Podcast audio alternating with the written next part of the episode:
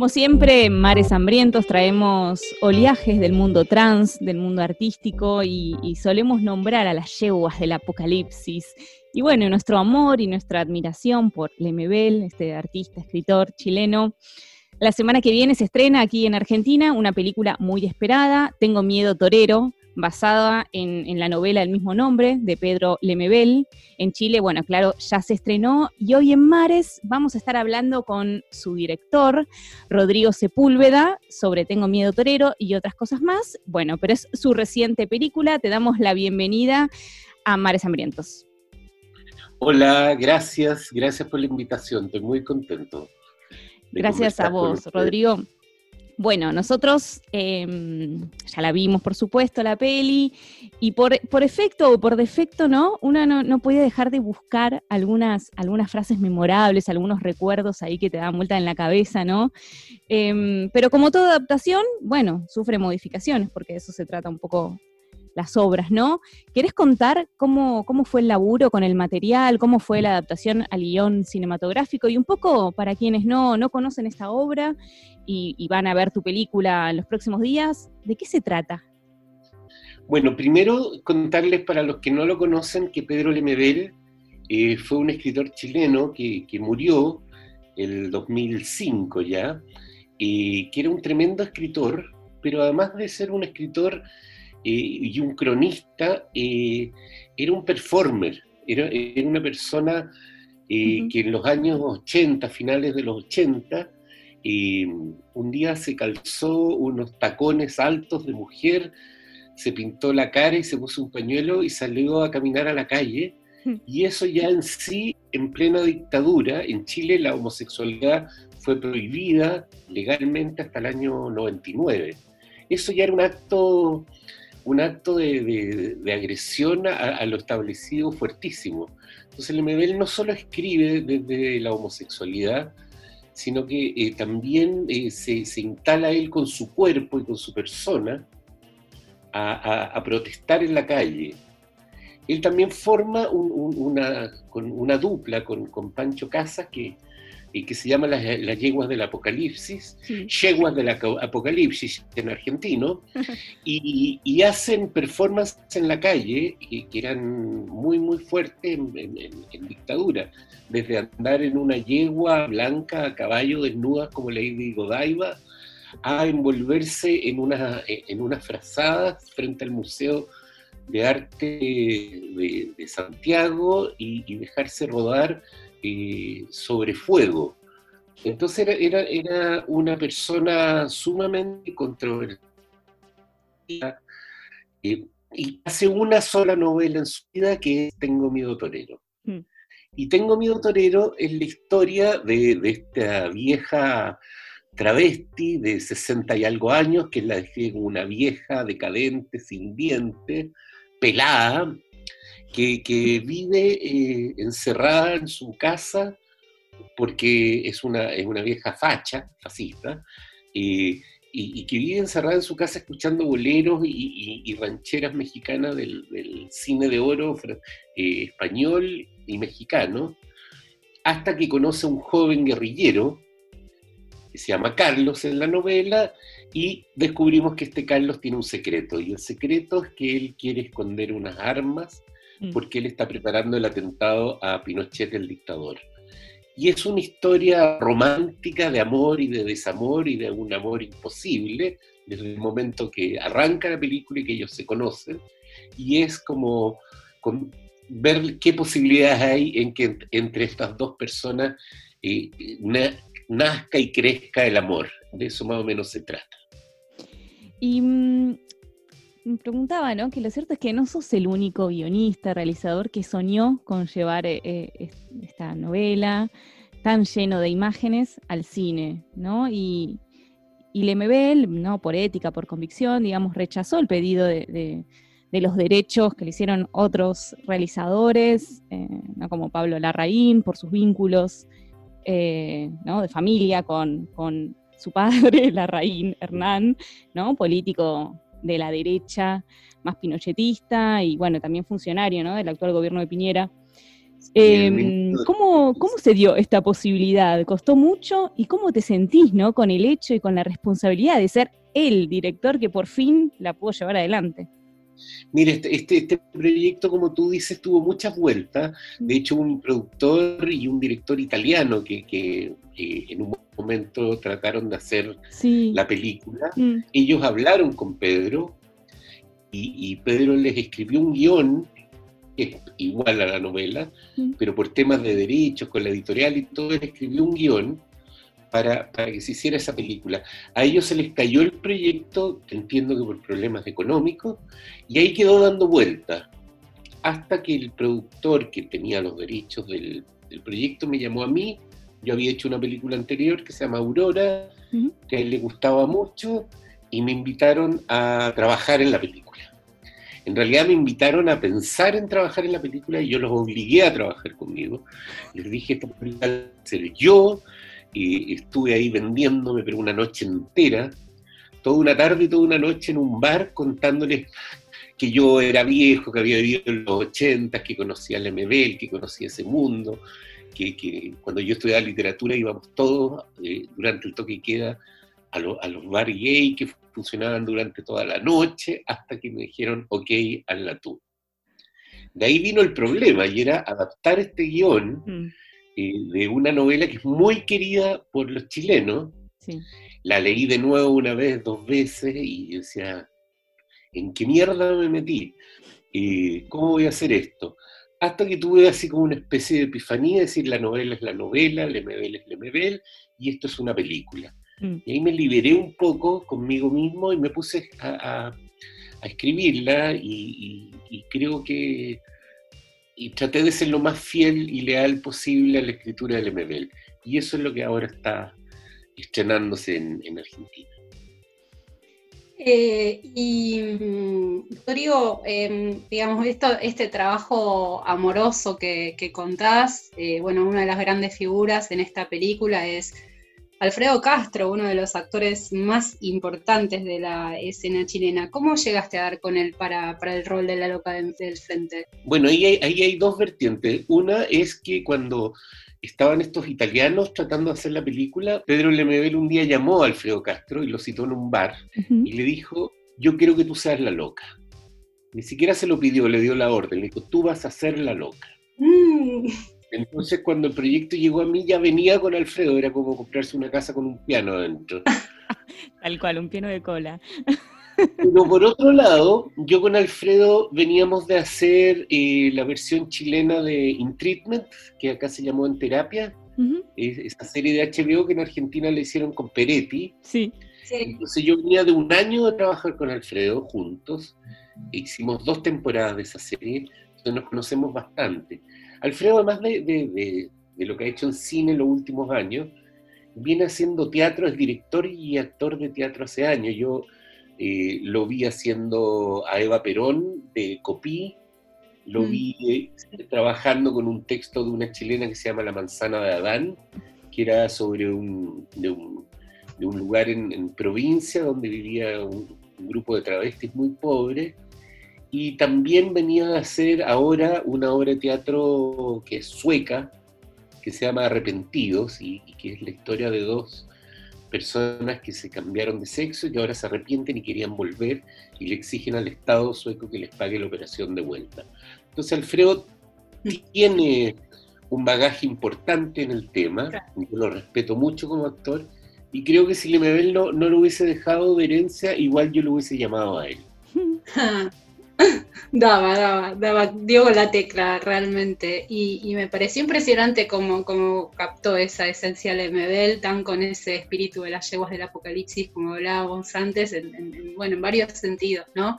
Y, más allá de haber trabajado, meterte en este baile de, trabajar en, esta eh, película basada en la novela de, del MBL, ¿trabajaste alguna vez con, la Pedra? Eh, ¿Le conociste? Eh, y quizá en un plano más imaginario, ¿qué pensás que diría la Pedra hoy de tu película? Mira, yo lo conocí como tres veces, nos presentaron, y él tenía un, tenía un carácter eh, más o menos difícil. Entonces la primera vez me saludó muy amablemente, la segunda vez que nos presentaron dijo, no, si yo ya lo conozco. ¿Ah? Pero no me hablaba más que eso. No, si ya lo conozco. Y una tercera vez eh, yo le conté que, yo había estado haciendo fotos, haciendo locaciones para, una película en, todos los puentes donde fue el atentado a Pinochet. Y, me dijo, ah, qué interesante. Esa es mi relación con la pedra. Así que no tengo nada que contar. Ah, yo me encontró muy gordo, muy grande, porque no, no le gusté nada. Pero, pero sí, eh, de las cosas que a mí me alegra es que la película se la mostré a Pancho Casa, mm. que ahora vive en Lima, y le mm. encantó. Y Pancho me dijo que, que, esa película a Pedro le, le gustaría mucho. Y me, me, dio una cierta paz espiritual saber eso. Recordamos que estamos hablando con Rodrigo Sepúlveda, director de Tengo Miedo Torero, eh, recién, bueno, contabas un poco sobre el trabajo em, con Alfredo Castro. ¿Cómo fue la cocina con, los otros actores, no? Porque, bueno, uno visualiza que eh, hay una actriz argentina, eh, otro de los actores, Carlos, ¿no? El que hace de Carlos, de México. ¿Qué, a, qué, responde esto? No sé si fue una coproducción entre Chile, México, Argentina, o, a qué se debe un poco esta decisión de incorporar... Eh, Willy, de Argentina también está Echi Díaz. Ah, tal cual que hace un trabajo precioso, que es la amiga de, la loca, que es la que le dice te va a romper el corazón. y, Echi es maravilloso. Canta. Mira, a mí, como director, eh, lo que más me interesa es el trabajo con actores. y dirigir actores, esencialmente. Yo creo que todo el resto se puede contratar. Uno puede contratar a un director de fotografía, un buen asistente de dirección, un buen director de arte, pero la labor del director es contar la película con, los actores. Entonces, siendo una coproducción, me aproveché de eso e hice casting en Buenos Aires e hice casting en México y en Chile. Y, los actores que, elegí para, actuar en la película son los que más me gustaron. Por un tema de coproducción es por, por su nivel de actuación. En Argentina tuve un solo sufrimiento y es que yo soy muy amigo de Carlitos Casella, que es un actor y bailarín argentino y que nos conocemos de años. Yo siempre pensé que lo iba a hacer con Carlos, pero, pero después por, por temas de, de tiempos y, de, y, de horarios y, de todo, eh, finalmente trabajamos con Echi, de lo cual no me arrepiento en nada porque lo hizo maravillosamente bien. ¿Y los chilenos no se enojaron de que Carlos no sea chileno? Yo tenía pánico, porque, del Frente Patriótico nadie era mexicano. ¿ah? Pero en el guion hicimos esta pequeña vuelta, que él en algún minuto dice que su madre es chilena. pero yo creo que han pasado cosas interesantes en el cine desde Raúl Ruiz en adelante, y ahora también están pasando cosas interesantes al respecto con Netflix, y es que lo que importa es el idioma que hablemos, ya no importa tanto los países de donde vengan los actores. A mí me encanta esta, esta mezcla, eh, que haya, que haya eh, español mexicano, argentino, peruano, chileno, es un mestizaje que es exquisito porque ensucia, ensucia también los hablares y, hay que ser un poco más sucios, ¿no? Más sucios, me gusta esa frase. Rodrigo, recién eh, traías eh, la figura, ¿no? Como del, Frente Patriótico Manuel Rodríguez. Eh, y bueno, sabemos lo, clave que fue o, lo clave que fueron sus intentos, ¿no? Para, para terminar con una larga dictadura en la historia chilena. En cierto punto, ¿no? Este, este, intento de atentado que traías un poco al inicio, ¿no? El atentado a Pinochet en el 86 organiza eh, el relato, pero en la peli quizá no, no, no queda tan claramente como en el libro, ¿no? Que profundiza, bueno, un montón como toda la previa, la escena, eh, todo el circuito, ¿no? Que hace el auto, esa comitiva que va llevando a Pinochet y cómo se cruza eso con la escena del picnic, del camino, de Carlos, no le envuelve con una ilusión de que está sacando la fotografía a ella, pero pero en realidad era como una excusa. Con esto quiero decir, ¿por qué tomaste vos como, como director la decisión de, eliminar em, tanto peligro? ¿no? Porque el libro quizás está lleno y eh, eh, hay una atmósfera que envuelve el libro de mucho peligro. Y en la peli mm, no se ve tanto eso, ¿no? Es, capaz es más enfocado como en esta historia de amor con un trasfondo, sí, político, pero eso quiero saber, ¿cómo, cómo llegaste a esta definición? Sí, mira, yo tomé varias decisiones que pueden ser acertadas o no, como todo en la vida. Una de ellas era eh, la primera escena de la película, que es una escena donde hay un show travesti en los 80, donde están cantando Fever, eh, eh, no existe en la novela. Y esa escena es una escena para abrir la película, donde entra la policía, donde hay disparos, donde hay una mm. muerte. Y eso para mí era, era como, como instalar el espacio donde se iba a mover y donde se iban a mover los personajes de esta película. O sea, la peligrosidad de ser homosexual para mí quedaba patente en esa escena. Luego tomé otras decisiones y, me hizo mucho sentido una conversación que tuvo Pedro con Roberto Bolaño, el escritor chileno, que era un gran fanático. Bolaño fue el que internacionalizó a Lemebel. Y cuando Bolaño lee Tengo miedo torero, le dice, oye, weón, pero hiciste, hiciste una novela de amor, como una novelita rosa. pero claro, pues, claro, a lo mejor hay personas que podrían echar más de menos la cosa política dura, pero a mí me gustaba mucho, me, me interesó mucho más como este personaje de la loca, frágil, tímida, débil, eh, mostrar su intimidad y, y esos minutos que, que, yo dediqué a eso, eh, se los resté tal vez a, un tema de esa peligrosidad de la que tú hablas. A mí me parecía y me parece todavía eh, mucho más interesante la peligrosidad del amor que ellos dos van sintiendo, de este amor imposible. Entonces, bueno, fue una decisión que, tomé y, al parecer hasta el momento en Chile me lo han perdonado. che, pensando un poco más en el plano político, ¿no? Eh, de cara, bueno, eh, a, este Chile que despertó, ¿no? De donde dentro de, de, una semana se va a votar un plebiscito que puede ser histórico, esperamos que sea histórico, en el marco también de una violencia policial, de carabineros, militares, ¿no? Que, bueno, podemos pensar que son los mismos de la dictadura. ¿Cómo, mm, ¿Cómo crees que llega a jugar esta película en este contexto tan particular? Mira, es que pasó algo muy bonito, ¿ah? que fue como la tormenta perfecta para, para, nuestra película. Nosotros la filmamos hace un año y un mes ya atrás, y, y, todos los jóvenes, todos los técnicos de la película nos preguntaban a Alfredo y a mí que tenemos 60 años, cómo era esa época, cómo era el toque de queda, eh, los mm. milicos en la calle. Y tres meses después vino el estallido en Chile y empezamos a vivir lo mismo. Y aparecieron los milicos en la calle y, las protestas, y mientras eso fue sucediendo, empezaron a aparecer rayados en las calles que decía Pedro Lemedel está vivo, mm. yo no tengo miedo torero, muchos juegos de palabras, muchas citas al Lemebel mm. y mucho stencil con la cara de él, porque Lemebel se, se, levantó en este estallido social, él con Gladys Marín, que era una, una dirigente comunista, como dos figuras muy éticas mm. en la política chilena. Dos personas que, que, una vez que llegó la democracia no se vendieron al sistema, sino que siguieron siendo ellos. Entonces, al, ahora, al momento del estreno, hubo mucho interés en Chile por, por, ver una película de una obra de Lemebel.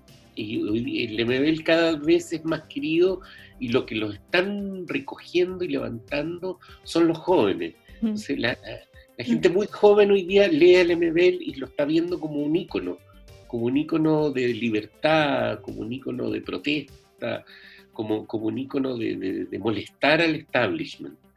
Entonces eso ha sido muy bonito. Y mm, Rodrigo, vos sos un director, bueno, con mucha trayectoria, como guionista, eh, director también en televisión, bueno, en cine, obviamente. ¿Cómo ves el rol del cine en este panorama mundial tan particular, ¿no? Con todos estos despertares y además, bueno, en este contexto de pandemia, ¿no? Lógicamente. Mira, lo que ha pasado en Chile, yo creo que ha pasado en toda Latinoamérica con la pandemia, es que, es que el público ha vuelto a vernos, ha vuelto a a darnos una oportunidad y acá hay plataformas de cine donde están las películas chilenas y se están volviendo a ver.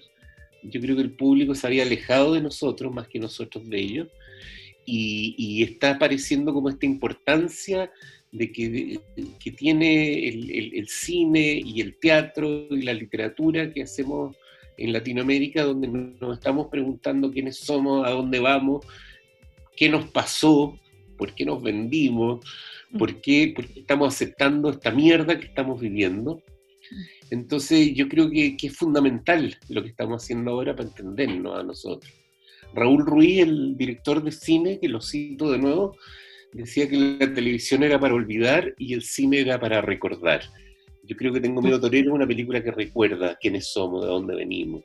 Y sin dudas es una, va, a ser una película para recordar siempre también, por, bueno, esto que hablábamos, ¿no? De que capta la, esencia de, de Medel muy bien desde todos los detalles, eh, a mi modo de ver, eh, nada, también todo el arte, el vestuario, bueno, la fotografía, todo, todo, todo, todo. Y eh, siguiendo en esta línea del cine y lo que hablábamos de los despertares, también, bueno, en, Chile está habiendo un movimiento feminista muy, muy fuerte. Las compañeras entre Chile y Argentina hemos creado un, un camino, una construcción de sororidad y de acompañamiento en nuestras luchas, eh, bueno, que es cada vez más eh, profundo estos lazos. del otro lado, dice era, está pasando algo maravilloso. Aparecieron en Chile las tesis, que son las que hicieron esta, y, que acaban de, ser la semana pasada nombradas dentro de las 100 personas más influyentes del mundo por la revista Time. Sí. Y rescatando el arte de las artes performáticas, ¿no? Algo que Pedro Lemebel, bueno, lo, que decíamos, eh, es una de sus... yo te aseguro que Lemebel hubiese estado en todas las manifestaciones de las tesis. Total haciendo el canto de las tesis y hubiese tenido su pañuelo verde y eh, pro aborto puesto eh, en algún lugar de su cuello. Y hay un Entonces, cuando usted me pregunta por la política, que, también es una cosa que yo les contesto acá a, a, compañeros del PC que me dicen, pero ¿y la política? ¿Qué más político loca eh, que vive en, plena dictadura, que más político que hacer una película sobre, sobre la loca del frente. Es, sumamente político y yo creo que, uno de los valores por qué hacer esta película hoy es porque con, con Lemebel y con esta novela y ojalá con esta película eh, parte un movimiento hace 30 años en Chile. Mm. O sea, si, sin Lemebel hoy día no, no estaría pasando lo que está pasando en términos de libertades y derechos sexuales en, nuestro país. Y eso es profundamente político. Tal cual. Donde se cruzan tantas cosas, ¿no? Como también como supo decir en su manifiesto, ¿no? Ser, ser gay o, ser trans, atravesado por la pobreza, ¿no? Atravesado por la política. Bueno, todos esos campos que nos constituyen. Lemebel es hijo de un obrero de un, de un lugar, de una villa muy pobre, y de hecho su apellido es Mardones, y él ocupa el, el apellido Lemebel, que es el de su madre. Ese es su primer acto político, es borrar su apellido patriarcal y usar su apellido matriarcal. De ahí en adelante eh, eh, parte esta historia del Lemebel, entonces eh, no solo es, es la historia de una loca, es la historia de una loca pobre, es la historia de una loca con hambre, con frío. Y mm. eso para mí es profundamente importante. Vamos a recordar em, que la peli se estrena el 15 en la plataforma Cinear TV acá en Argentina, después queda online en la plataforma misma, digamos, durante una semana para todos aquellos que estén escuchando y que no se pueden perder de ver esta película. Em, te agradecemos mucho esta charla, Rodrigo, muy interesante. No, yo se lo agradezco a ustedes. Me encanta, me encanta que ustedes me hayan llamado, me, es un honor. Y en general todas las entrevistas son como muy formales. Me siento tan cómodo hablando con ustedes que se los agradezco. Ay, gracias Rodrigo, qué piropo. Totalmente. Em, y bueno, que ojalá en otro momento puedas venir a compartir tu peli aquí en, vivo y en persona. mi sueño es darla en una sala presencial con todas y todos los argentinos que quieran ir a verla. Eso para mí es un sueño y espero cumplirlo pronto. Ay, que así sea. Ahí estaremos. Así es, así, así mismo. Em, despedimos a Rodrigo Sepúlveda, director de Tengo Miedo Torero de Mares Hambrientos. Les mando un abrazo grande, gracias.